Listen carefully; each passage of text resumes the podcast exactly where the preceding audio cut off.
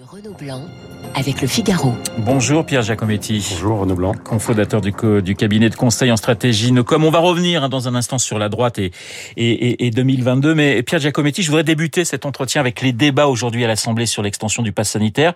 On, on, sent bien que cette question dépasse le simple clivage euh, majorité-opposition. On sent bien que chaque personne, notamment ceux qui ont envie de jouer un rôle en, en 2022, ont intérêt à y aller, j'allais dire, presque de marcher sur, sur des œufs. Quoi plus on s'approche de l'élection présidentielle, plus, et c'est, c'est un peu paradoxal, et on pourrait même penser que pour beaucoup de gens, c'est même euh, inimaginable que la présidentielle vienne s'installer dans un débat aussi crucial qu'est euh, la santé des Français. Et c'est vrai que les acteurs dans ce débat ces dernières semaines se comportent parfois plus comme déjà euh, partie prenante d'un débat présidentiel. On voit bien que l'opposition euh, euh, au pass sanitaire euh, se développe plus du côté de la droite radicale ou de la gauche radicale, France Insoumise, Rassemblement National. Oui.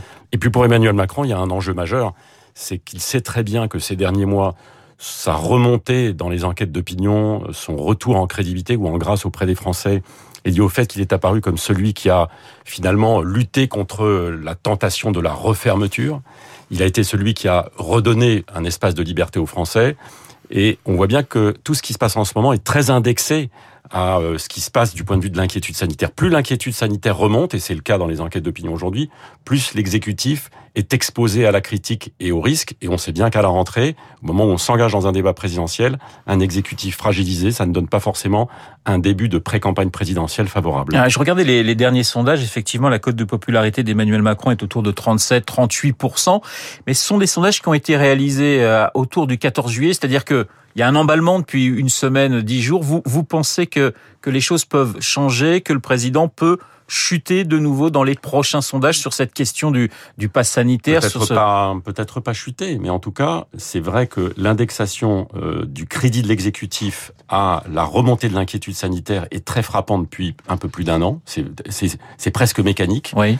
Euh, ce qui me paraît en plus très très signifiant dans le contexte actuel, c'est que il y a finalement la parole présidentielle. Elle intervient un petit peu avant le 14 juillet. Elle est plutôt soutenue de manière assez consensuelle par l'opinion, pas, pas massivement, mais autour de 60%.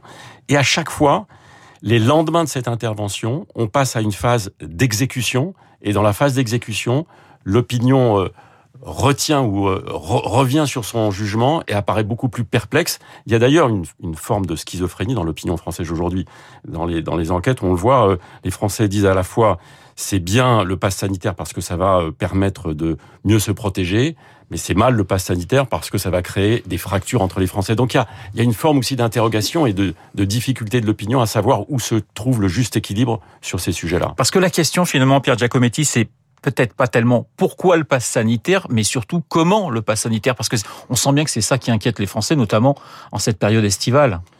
En fait, euh, depuis que cette crise est installée en France et dans le monde, à chaque fois on a ce sujet, on l'a eu sur les masques, on l'a sur les vaccins, on l'a maintenant sur le pass sanitaire.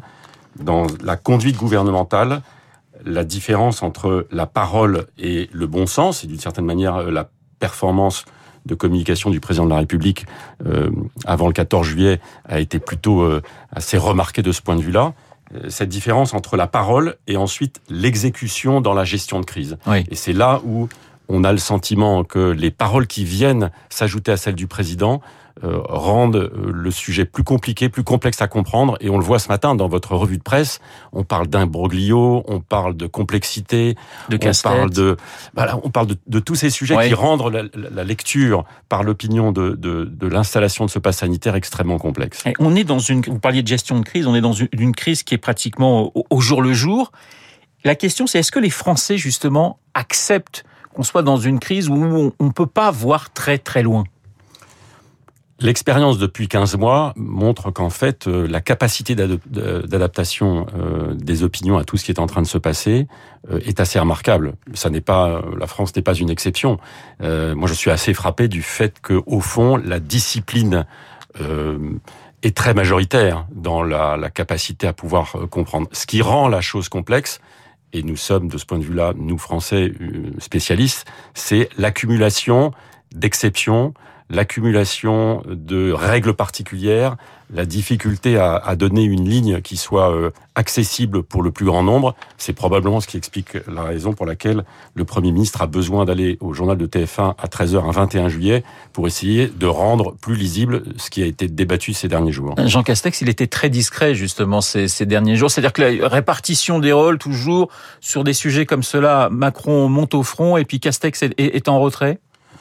Moi, je pense que le, Premier ministre, euh, de, depuis qu'il a été nommé, hein, ça fait maintenant un an, euh, l'objectif pour lui, c'est d'apparaître comme le monsieur gestion de crise au quotidien, euh, au président de la République les grandes lignes des grandes décisions, au Premier ministre euh, la responsabilité du plan d'exécution et de l'explication de ces contraintes et de ces complexités dont ce je qui ne va pas être facile. et ce qui ne va pas être facile. C'est d'ailleurs paradoxal, euh, probablement que d'aller sur TF1 à 13h un 21 juillet, ça n'est pas forcément parler à la France la plus réticente au vaccin, c'est parler à une France populaire pour qui pardon, on est sur Radio Classique, mais pour qui les emmerdements euh, du pass sanitaire et de toutes ces difficultés euh, sont pas forcément faciles à digérer. Donc on sent bien que le gouvernement est sensible au fait de travailler sur cette ligne de crête, c'est-à-dire de ne pas voir basculer dans la réticence et même dans l'opposition une partie de la France qui est plutôt vaccinée et convaincue, mais qui n'a pas envie forcément de supporter toutes les complexités et toutes les, euh, les, les, les, difficultés de l'application de ce passe au quotidien. Ça veut dire, Pierre Giacometti, si je vous écoute bien, vous n'auriez pas conseillé, si vous étiez conseiller de, de Jean Castex, d'aller sur TF1 à 13h aujourd'hui? C'est sûrement intéressant et utile, mais oui. ça n'est pas forcément euh, en, en, en, allant sur ce média qu'on va convaincre ceux qui sont les plus réticents au vaccin, mais l'objectif là, c'est plutôt visiblement de convaincre ceux qui sont partisans de ce passe que, euh, au fond, même si c'est une contrainte pour leur liberté, c'est une assurance pour leur santé. J'en reviens au, au, débat à l'Assemblée euh, qui s'annonce quand même très chaud. Alors effectivement, on a la France insoumise, le Rassemblement national euh, qui parle de, de loi liberticide, mais ce qui est assez intéressant, c'est de voir les républicains assez divisés sur cette question, de voir les socialistes réclamer l'obligation de, de, de, la vaccination. Voilà, on, on, sent quand même que sur cette question-là, les, les, lignes, les lignes, les lignes bougent quand même. Bon, D'ailleurs, c'est à l'image de ce qu'on voit dans les enquêtes d'opinion. Les, les, le clivage politique n'est pas le principal clivage dans cette affaire. Le clivage est plus générationnel. Aujourd'hui, quand on, on, lit attentivement les enquêtes d'opinion, on voit bien que la, la fracture générationnelle est probablement celle qui permet de mieux comprendre ce qui divise les Français. Encore une fois, quand on regarde le pass sanitaire, oui, il est soutenu par une majorité, mais il faut, dans ce type de raisonnement, jamais sous-estimer le poids des minorités. Quand vous avez plus de 30% des Français qui sont résistants à cette idée du pass, ça veut dire que ça fait beaucoup de monde. Et quand on regarde le profil de ces gens-là, on voit bien que ce ne sont pas simplement des critères politiques qui les euh, distinguent. Et il y a eu des propos très durs d'un côté comme de l'autre entre vax et, et, et, et anti-vax. Vous avez le sentiment, Pierre Giacometti, que justement cette fracture peut s'ouvrir encore davantage avec euh, cette opposition entre les, les, ceux qui réclament le vaccin et qui disent il faut qu'on soit tous vaccinés pour pouvoir ressortir dans la rue et être libre, et ceux qui disent non, au nom de la liberté, je dois pouvoir choisir. Vous pensez que la, la fracture peut s'agrandir? Je, je, pense que dans le contexte politique qui nous euh, conduit très très rapidement à l'élection présidentielle, euh, un pass sanitaire qui crée de la fracture et de la division entre les Français dans les mois qui viennent au quotidien et notamment dans les bars et dans les restaurants, je pense que ça va probablement alimenter encore un peu plus la polémique politique et, euh, et, la confrontation entre les différents acteurs de ce prochain rendez-vous politique qu'est la présidentielle. On a eu des régionales avec un taux d'abstention record. Ce qui se passe actuellement, c'est un, un, nouvel épisode du, du, du, malaise démocratique que l'on connaît aujourd'hui en France. Pour vous, Pierre Giacometti Il n'y a, a, pas d'exemple dans les démocraties de ces derniers mois, touchées tous euh, par euh, toutes par la, la, la crise sanitaire, euh, d'une d'un refus de participation civique aussi massif que celui auquel on a assisté. On a peut-être sous-estimé euh, la gravité de ce que cela représente du point de vue du sens. D'autant plus que quand on regarde les premiers chiffres sur la présidentielle, on pourrait s'approcher alors là d'un record absolu d'abstention à une élection majeure. Ça dit quand même de l'état de la France politique trois choses une forme de déconnexion euh, entre les Français et les politiques. C'est pas nouveau. C'est pas nouveau, mais on a là vraiment le sentiment que le fossé est considérable, est devenu considérable. Mmh. Au fond, il y a beaucoup de Français pour qui euh, le monde politique ne vit pas la même vie qu'eux, et c'est probablement ce qui explique ce, cette forme de divorce.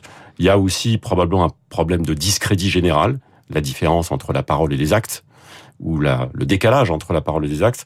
Et puis, il y a une, forme de, d'expression de désespoir. Plus de vision, plus de cap, plus, plus de sens donné euh, à l'action. Ces trois points dont je viens de parler sont probablement des trois points auxquels devront répondre les, prochains candidats à l'élection présidentielle, y compris le président de la République. Alors vous parlez de la, la, présidentielle, ça bouge, ça bouge à droite. On a eu une jolie photo hier euh, devant un hôtel parisien des des possibles candidats à la primaire euh, de la droite. Et puis on a donc qui disent nous on joue l'unité. Et puis d'un autre côté on a Xavier Bertrand qui lui déjà est parti tout seul en disant je serai candidat quoi qu'il arrive.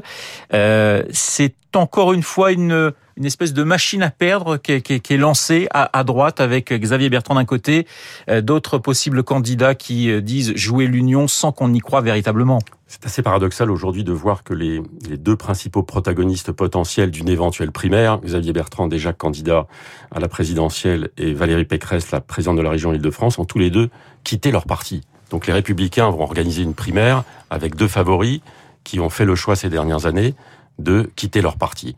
On voit bien à quel point là ce qui est touché, c'est la crédibilité et la et l'importance du parti politique en tant que tel. Les républicains ne sont pas une exception. Pourquoi la primaire a une, a une difficulté majeure? Ça a été très bien dit précédemment.